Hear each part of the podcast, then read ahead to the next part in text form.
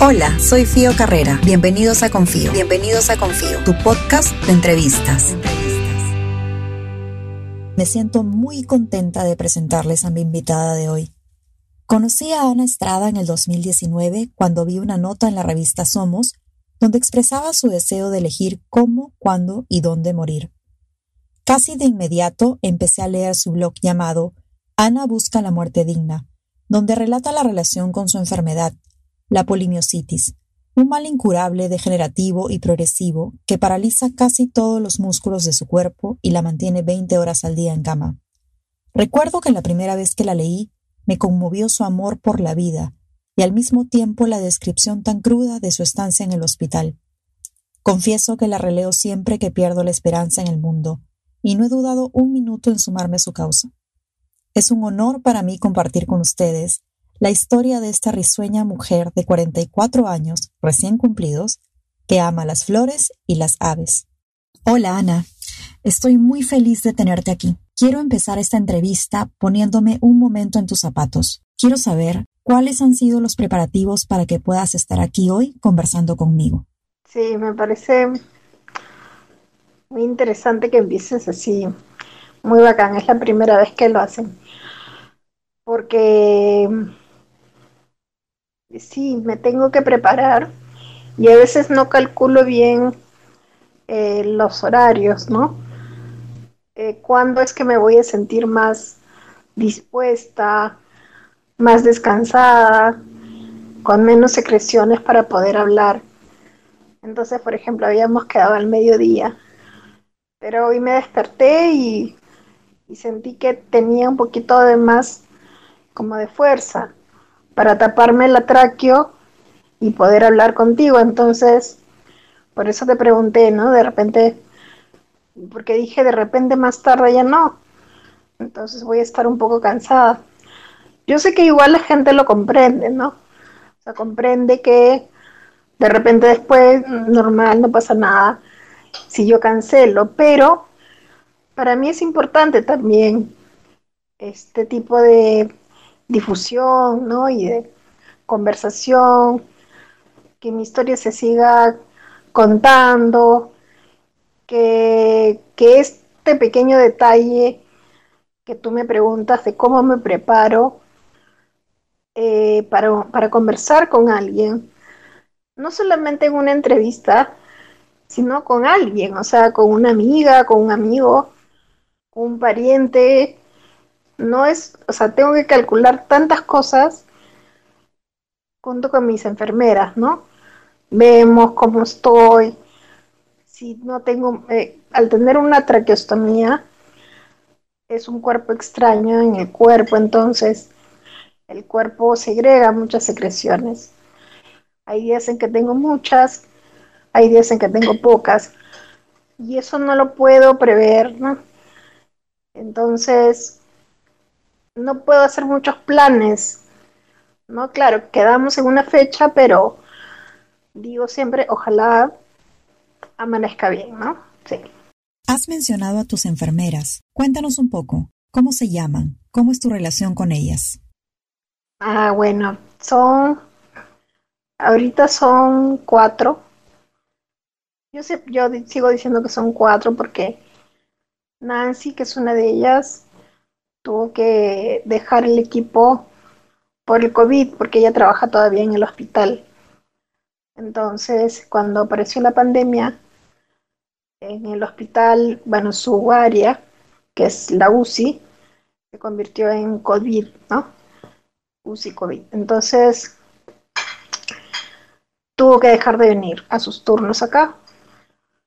Pero ahora ya, creo que en diciembre o enero, retoma y vuelve acá conmigo.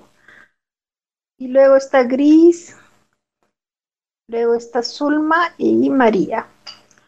Son cuatro personas, cuatro mujeres muy trabajadoras, muy sensibles, cariñosas, muy pacientes conmigo, que se turnan en, en el mes, o sea, tienen diferentes turnos, ellas hay un rol que les dan al mes Y entonces ahora, por ejemplo, se están quedando 48 horas cada una y así se van turnando, ¿no? Sí, y la relación, el vínculo en realidad que tengo con ellas es muy fuerte, muy... Es el vínculo creo más importante que tengo desde que salí del hospital, ¿no? Eh, estoy las 24 horas con ellas, a mi lado. O sea, yo estoy acá en mi cama y ellas están a un metro. Todo el día, ¿no? Todo el día, ni un minuto estoy sin ellas. Entonces, este, duermo con ellas, estamos todo el día con ellas. Ellas me dan de comer, ellas me visten.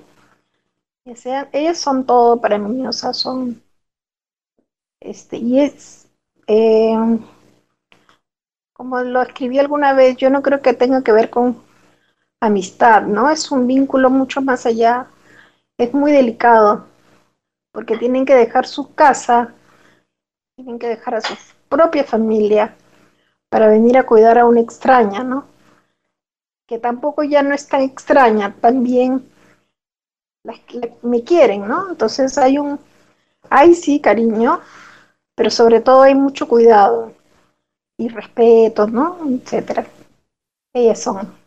Les mandamos un abrazo y les agradecemos por su labor. Ahora quiero conocerte a ti, Ana. Siento que he leído, visto y escuchado mucho sobre ti a través de las entrevistas que has dado, pero no sé quién es Ana. Por ejemplo, ¿cuándo es tu cumpleaños? ¿Qué te gusta hacer? ¿De qué color son tus ojos? Pregunto esto último porque en un reportaje que te hicieron vi una toma muy bonita de ellos y me quedé pensando. Ya, ya me encanta. Este. Sí, mis ojos no. Yo también no. Bueno, es esos tipos, eh, esos tipos de ojos de que a la luz se ponen verdes, verdosos, ¿no? Y, a la sombra están como más pardos, más, este, sí, más como marrones, ¿no? Entonces, claro, cuando me enfocan y yo estoy con el sol, se ponen verdosos. Este. Hago, soy muy gestual, o sea, ahorita, bueno, estoy hablando, ¿no? Estoy con la tapita en la tráqueo para poder hacer que salga la voz. Pero normalmente yo no estoy así. Estoy sin voz. Entonces, tengo que gesticular mucho, ¿no? Para que se me entienda. Entonces creo que los ojos se convirtieron en... Sí, a veces, por ejemplo, de broma, me dicho, me estiraron una cachetada con la mirada, porque soy muy expresiva. Sí, claro, soy... Sí, soy recontra, y pero creo que desde antes ya lo era, era como... También como no podía gesticular con las manos, porque cuando uno conversa mueve los brazos, te mueves, ¿no? No puedo, sí. Entonces, como que el rostro era todo, todo mi cuerpo, ¿no? Y siempre me han dicho que soy muy gestual por eso, que expreso mucho con el rostro, con los ojos. Y ahora mucho más que no tengo voz. Y luego, bueno, mi cumpleaños ya se viene, es el 20 de noviembre. me encanta mi cumpleaños, en verdad. siempre me ha gustado muchísimo. Creo que ha habido un par de años en que no me ha gustado, de repente, cuando estuve en el hospital, seguramente.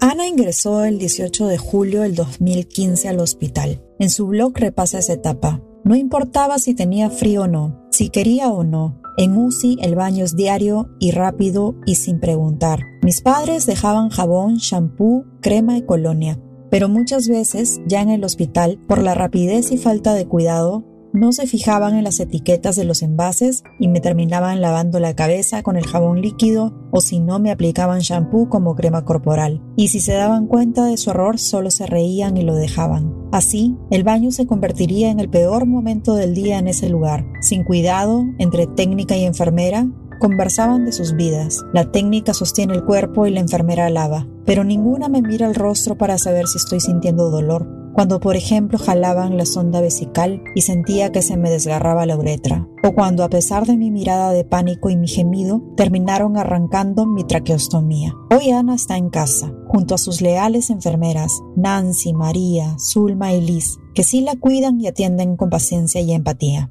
¿Cómo es tu relación con tu familia actualmente? Cuéntanos, por favor, cómo les hablaste de tu decisión de morir bajo tus propios términos.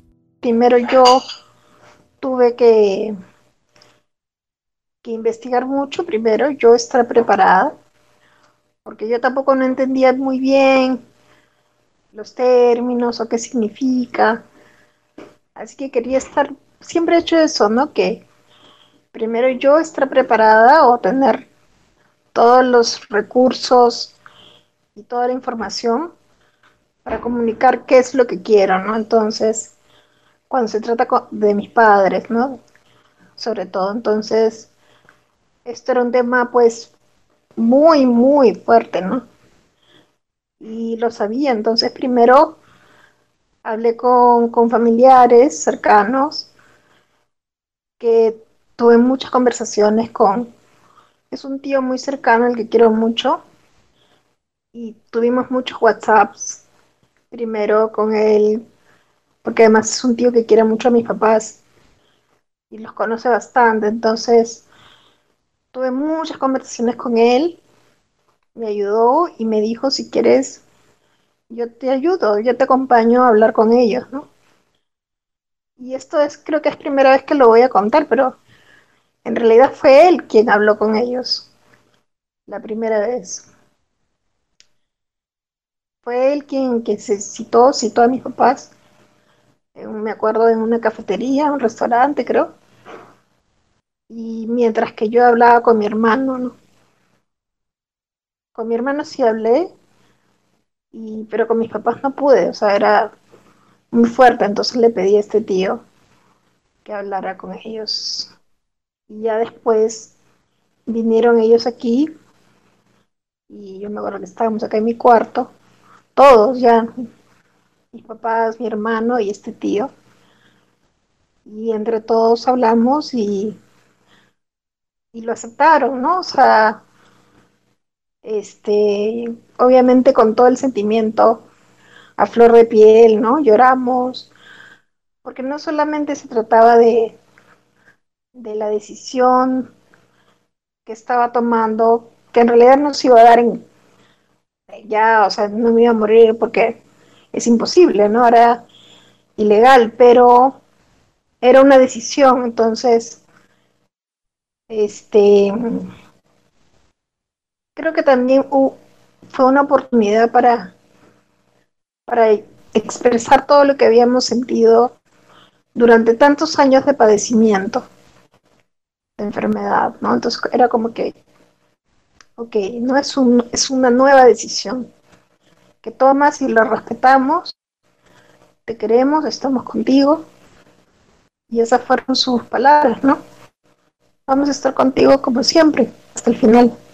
Eso me hace recordar un texto de tu blog donde dices que el mayor acto de amor hacia una persona es dejarla ir. Estoy 100% de acuerdo contigo. Es una muerte más pacífica, si se le puede llamar así, y creo que eso es justamente lo que quieres alcanzar. Ya, ahorita vamos a parar, Fiore, porque voy a aspirarme.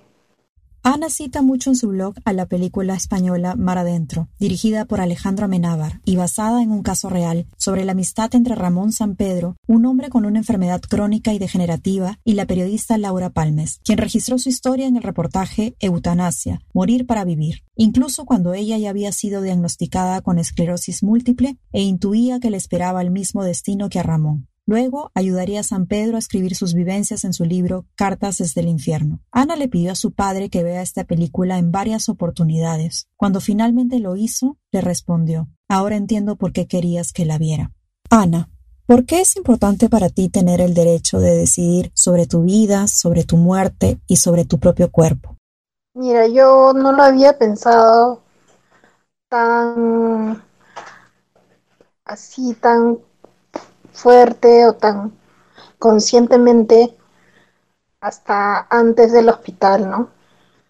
Cuando yo estuve en UCI, me di cuenta de, pasé por todo este proceso que cuenta en el blog.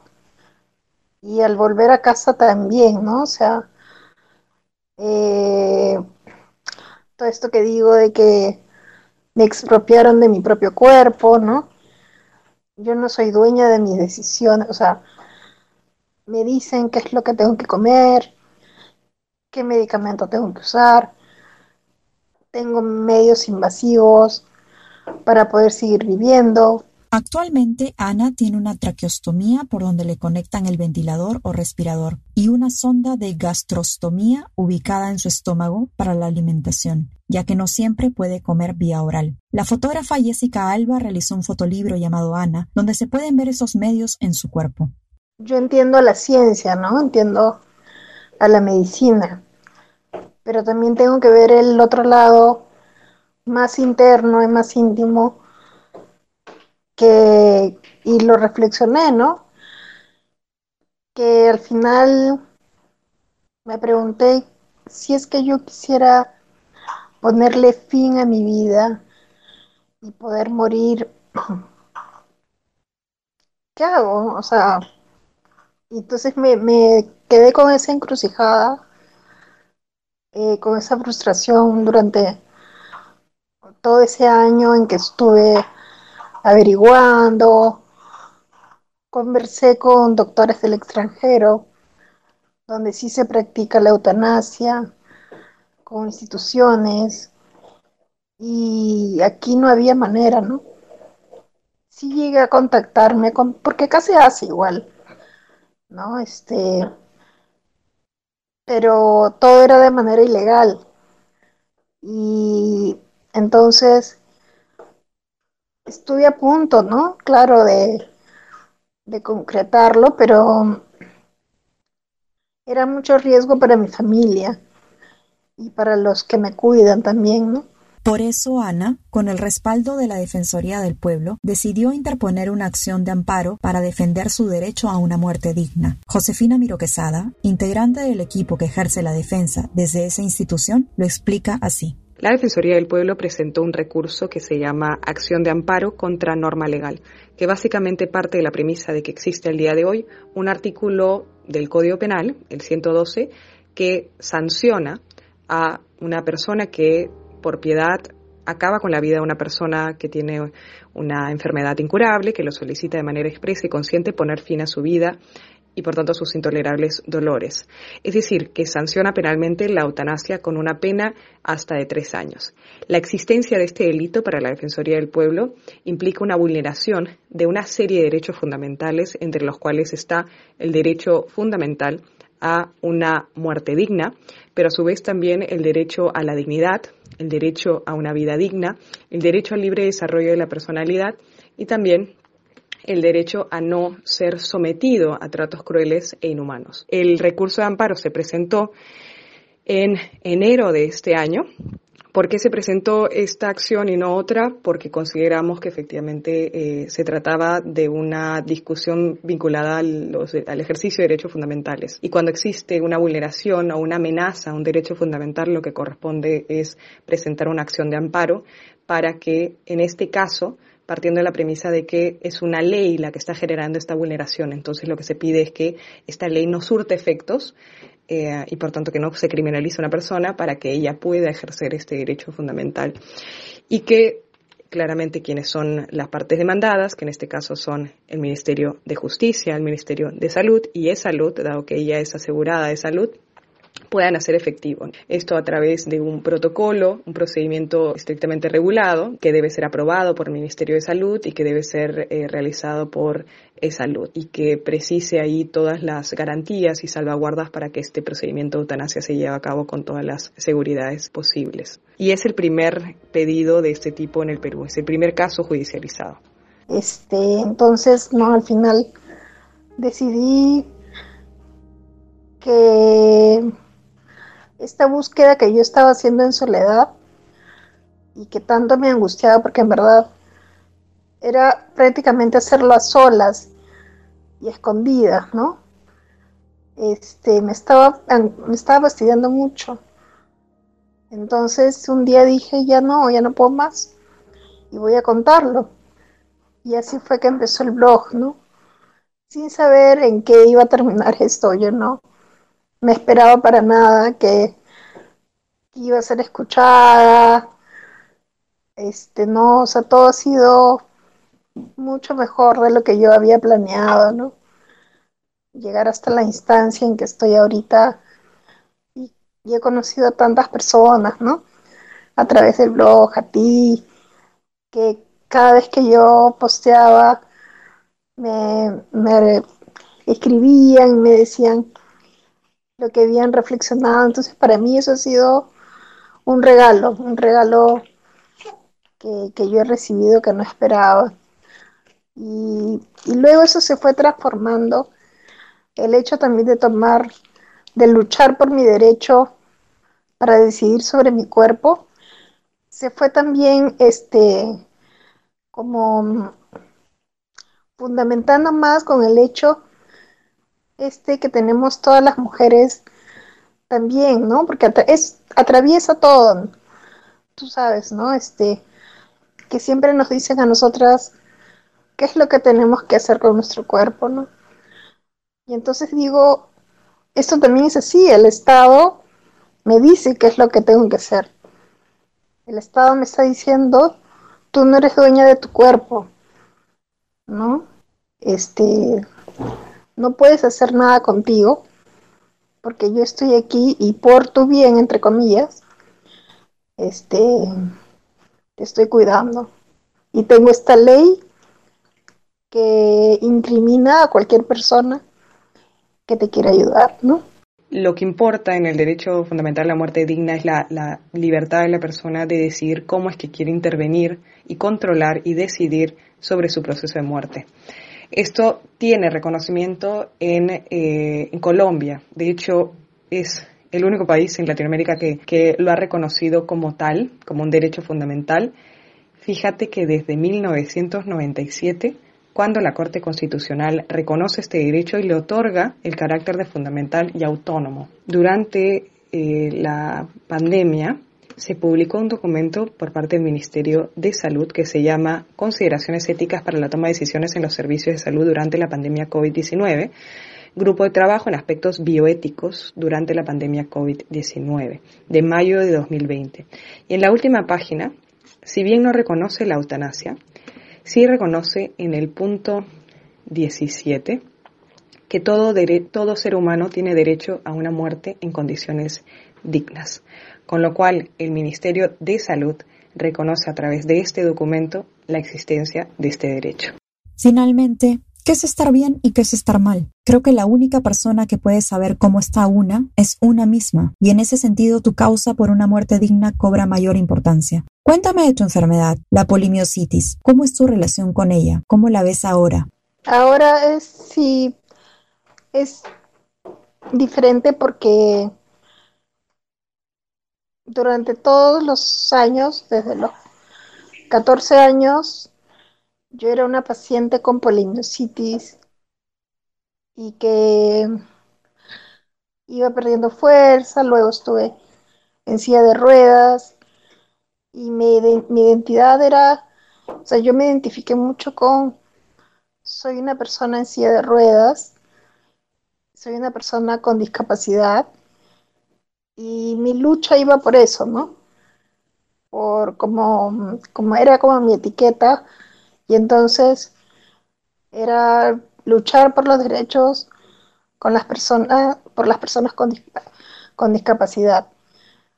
Pero ya luego cuando vino este asunto de la UCI y ya pasé a ser una paciente de cuidados intensivos, con una tricostomía casi prácticamente postrada, con ventilador mecánico, no con medios invasivos.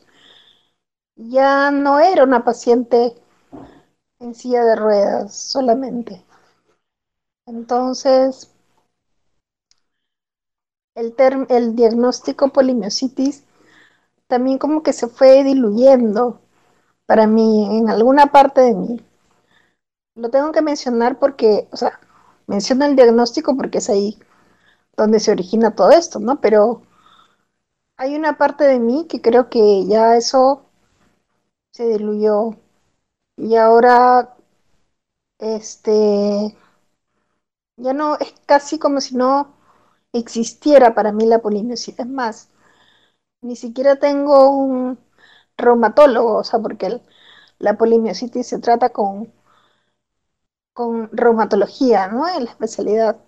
Siempre tuve un reumatólogo que me trataba. Pero ahora ya no, porque ya pasé a ser una paciente de cuidados intensivos. Y ahora me ve un intensivista, ¿no? Entonces es algo mucho más delicado y por lo tanto mi estado es otro. Y mi, mi condición mental también tuvo que cambiar, ¿no? Todo eso por todas estas otras situaciones en las que ahora yo estoy. Su objetivo ahora es hacer valer sus derechos para conquistar un espacio de libertad que le permita solo a ella decidir cuándo seguir viviendo es contrario a su idea de dignidad. Pero ¿qué es la dignidad? La dignidad efectivamente es un concepto amplio es un derecho, pero a su vez también es un principio en el que se funda el Estado. De hecho, el artículo 1 de la Constitución señala expresamente que la defensa de la persona humana y el respeto de su dignidad son el fin supremo de la sociedad y del Estado. La dignidad está estrechamente vinculada con, este caso. De hecho, la acción de amparo eh, parte de la premisa de que eh, este artículo del Código Penal vulnera la dignidad eh, de Ana en la medida de que desconoce o rechaza eh, esa faceta de autonomía y de poder decidir sobre sí misma, de decidir qué es lo eh, moralmente correcto para ella o qué es lo mejor para, para ella. la idea de prohibirle penalmente que pueda valerse de un tercero para poder hacer valer su voluntad, en este caso de, de ejercer el, derecho a una muerte digna y decidir sobre su proceso de muerte, implicaría desconocer esa dignidad humana, ¿no? Y eso está vinculado también con lo que nosotros hemos sostenido, se llama el derecho a una muerte digna, que si bien no tiene un reconocimiento expreso en la Constitución, no tiene que serlo para reconocerle el carácter primero de derecho y segundo de fundamental. En esa medida, nosotros sostenemos que el derecho a la muerte digna deriva del artículo 3 de la Constitución que habla sobre los derechos innominados o no nominados. Es decir, reconoce que la lista de derechos fundamentales expresamente reconocidos no es cerrada, sino que incluye otros más, dentro de los cuales, por ejemplo, está el derecho a la verdad, el derecho a la alimentación o, por ejemplo, el derecho a una vida libre de violencia todos estos reconocidos por el Tribunal Constitucional. Y esa es nuestra consigna y nuestro propósito para que el tribunal eh, que resuelva sobre este caso reconozca también que existe un derecho fundamental eh, del que Ana es titular a la muerte digna que básicamente es el derecho de cada uno de decidir sobre su proceso de muerte, eh, que implica el derecho a poder decidir eh, dejar de vivir una vida con sufrimientos y dolores intensos, el derecho a decidir vivir de manera digna hasta los últimos momentos de la vida. Algunos pueden estar pensando, ¿por qué tiene sentido hablar de la muerte para entender la vida? ¿O cómo una persona que dice amar la vida quiere al mismo tiempo morir? Sí, pues es, es difícil de que otra persona lo entienda, ¿no? Este, o que personas que, que, que son de repente... Mm, hay varios tipos, yo, bueno, me he topado con diferentes tipos de personas, ¿no? Pero donde más he encontrado gratificación o como diciendo, caray, o sea, me estoy haciendo bien, es cuando me escribe algún o hace algún comentario a alguien que me dice, yo soy creyente, yo creo en Dios, soy católica o soy evangélico, tal, tal, pero te entiendo y te apoyo. Entonces para mí digo, eso es, ¿no? O sea, esto no tiene nada que ver con la religión, esto tiene que ver con la decisión y el respeto por la decisión de las otras personas. Este, y me dicen, no, yo no lo haría. Yo creo que mi vida es le, este, le pertenece a Dios, pero te respeto. De eso se trata mi lucha. Yo no, mi lucha no se trata de convencer a nadie de mi forma de pensar, sino se trata del respeto, del respeto por la decisión de las otras personas. Y en eso sí voy a estar siempre firme, siempre, ¿no? No solamente con respecto a mi tema, sino con todos los temas que tengan que ver con los derechos humanos de las personas, ¿no? Muy bien dicho, Ana. No puedo estar más de acuerdo contigo. Y hablando de la vida, ¿qué es lo que más amas de ella? Bueno, en estos momentos pandémicos, sí, lo primero que se me viene a la cabeza es el, el, va a sonar cursi, pero es el sonido de los pajaritos. Este, te lo juro, o sea, así como leo muchas, ¿no? Cuando entro a redes y veo a la gente que, que sí, que, el, que está comenzando a apreciar los pequeños detalles de la florcita que sale en su planta, del brotecito de la hoja, esos detalles que antes de repente no, no valorábamos, ¿no? A mí también me está sucediendo eso. O sea, antes ya me gustaba, pero ahora mucho más, ¿no? O sea, este, cuando estuvimos en cuarentena y todo estaba mucho más en silencio, este, para mí era, wow, o sea, escuchar todos los soniditos de la naturaleza y los pajaritos, este, es, era eso, ¿no? Un regalo, y ahora también, ¿no? Este, veo la ardillita que está caminando por, por los cables de, del frente de mi casa y, y es, ese, o sea, es tonto, pero a la vez es, qué lindo, ¿no? Que me gustaría poder tener contacto más con, yo no puedo salir de mi casa, ¿no? Pero este, igual me pasan fotos a mis amigas que están fuera del país, ¿no? Que están viviendo afuera y me pasan fotos de sus lugares, de Buenos Aires o de Reino Unido, donde están viviendo ahora. Y, y para mí es como si me transportara, ¿no?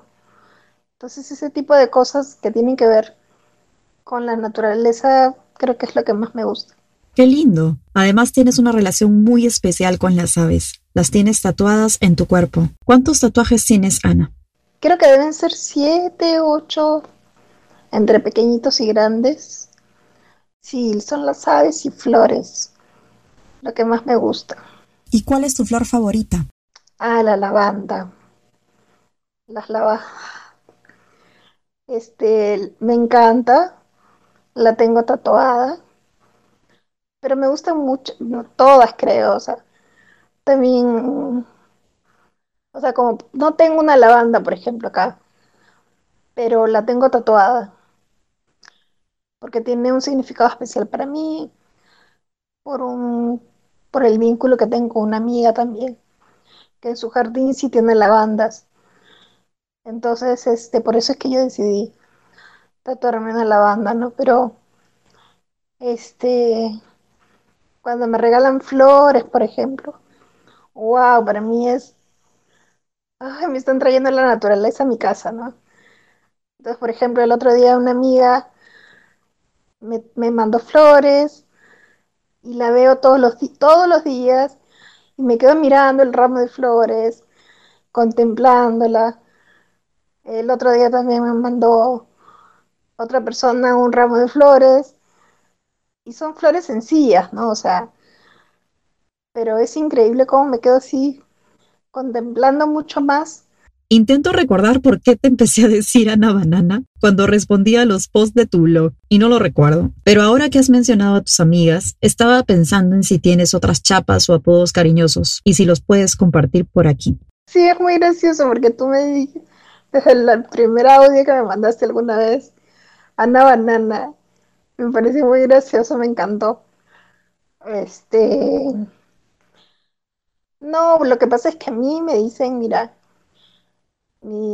sí, sí lo tengo en el blog, ¿no? Esto de que mis amigos me dicen Ana y mi familia Milagros, porque es mi segundo nombre. Entonces me dicen Mila y mi sobrinito, que es pequeñito, que tiene seis años desde que era bebé, me dice Mimi, porque no podía decir Mila, entonces repetía la primera sílaba que es mi. Y me decía Mimi, Mimi. Y hasta ahorita yo soy Mimi para él.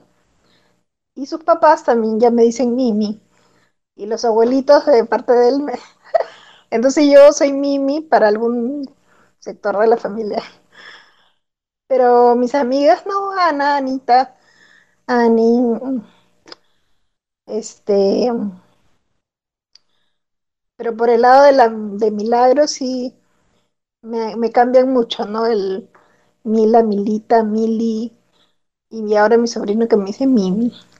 En el primer post de su blog, Ana habla de su nombre y dice, Ana es mi primer nombre, el segundo es Milagros, y no me gusta nada. No se hizo el milagro, lo siento aburrido y me pesa. Mi familia me llamó siempre Milagros, pero desde el primer día en el colegio, la profesora empezó a tomar lista y, lo recuerdo claramente, me nombró Ana. Desde entonces, todo lo que esté fuera de mi familia es Ana. Colegio, universidad, trabajo, trámites, parejas, amigos. Sí, después lo entendí. Me había escindido. Ana y Milagros no podían reconciliarse, ni siquiera tocarse o mirarse. Había creado dos mundos. Ana es libertad y Milagros tristeza, amargura y soledad. Además de psicóloga, eres escritora. Tu blog es un claro ejemplo de ello. No me gustan las etiquetas, pero ahora que estamos en un mundo de redes sociales y hashtags, ¿quién es Ana en etiquetas? Además de psicóloga, activista, hija, hermana, ¿qué etiquetas te gustaría que queden sobre ti? Todavía me arroche, pero me gustaría también poeta. Sí, porque me gusta mucho la poesía. Y últimamente estoy escribiendo mucha poesía, ¿no? Este. El otro día veía una conferencia, ¿no? De un conversatorio. Cuando uno ya se dice a sí mismo escritor o escritora, ¿no? Porque eso no es una carrera. Entonces, cuando te preguntan ocupación y dicen cualquier otra cosa menos escritora. Y una, y una autora, Mariana Enríquez, argentina, dice que ella lo hizo la primera vez que en uno de los vuelos, cuando te preguntan ocupación, para llenar tu ficha, ya dijo escritora. Y esa fue la primera vez que dijo escritora, ¿no? Entonces, porque antes da como mucho pudor, o sea, ¿cómo, cómo voy a decirme escritora, no? ¿Cuándo es? Cuando publico, cuando escribo un blog, entonces... Pero en algún momento a mí me gustaría que me... Sí se me recuerde como poeta también. Quiero compartir con ustedes un extracto de un poema de Ana recogido en su blog. Se titula Delirio de Sirios. Mi lengua porosa es mujer insignia, escudo verde para quemarlo todo, de rostro empantanado, pies de algas orilladas a la vida, mis costillas empedradas, bailan alrededor del fuego. Invoco a mis hijas de alumbre, tejido de destinos incinerados, presente adormecido de infinito. Cuenco, iluminadas sombras. ¿Por qué quieren ahogarnos si somos las dueñas de ese fuego que nos mata? Ellos, molino de viento, nosotras, tejedores de métricas y sílabas y conjugación. Mis hermanas, punto de acopio para guarecer ante la impunidad. Ellos tenían la lanza, nosotras antorcha que lo iluminaba todo. ¿Por qué temen? Arrancaron mi lengua, mis pupilas empedradas fue su herradura. Soy marea furiosa que encalló, suaves oleadas nutricias para las nietas que vendrán, y no alcanzarán nuestra orilla, y lo seremos todo. Quiero terminar esta entrevista preguntándote cómo te sientes ahora mismo después de haber hablado por 45 minutos. Sí, me, me cansa, bueno, la realidad es que sí. Me cansa, este, porque ahorita estoy haciendo todo el esfuerzo diafragmático, todos mis músculos están funcionando para poder hacer que salga la voz. Este, pero siempre que digo esto, la otra persona se siente como mal, ¿no? O sea, dice, ay Dios, he hecho hablar. Pero no es así, o sea, también yo lo quiero hacer, o sea, me siento bien después, ¿no? O sea, este, estoy cansada porque es como para ustedes, como cuando corren, corren, corren, corren, no sé, tres kilómetros, ya, para mí es esto, así, hablar 45 minutos. Pero uno se siente bien después de haber corrido, ¿no es cierto? Entonces, cansada, pero bien. Esto es igual. Te invito a seguir a Confío Podcast en Instagram. Me encuentras como confío.podcast. Y si te gustó este episodio, no olvides suscribirte en las plataformas donde escuches tus podcasts, Spotify, Apple, Google o Anchor. Gracias por escuchar.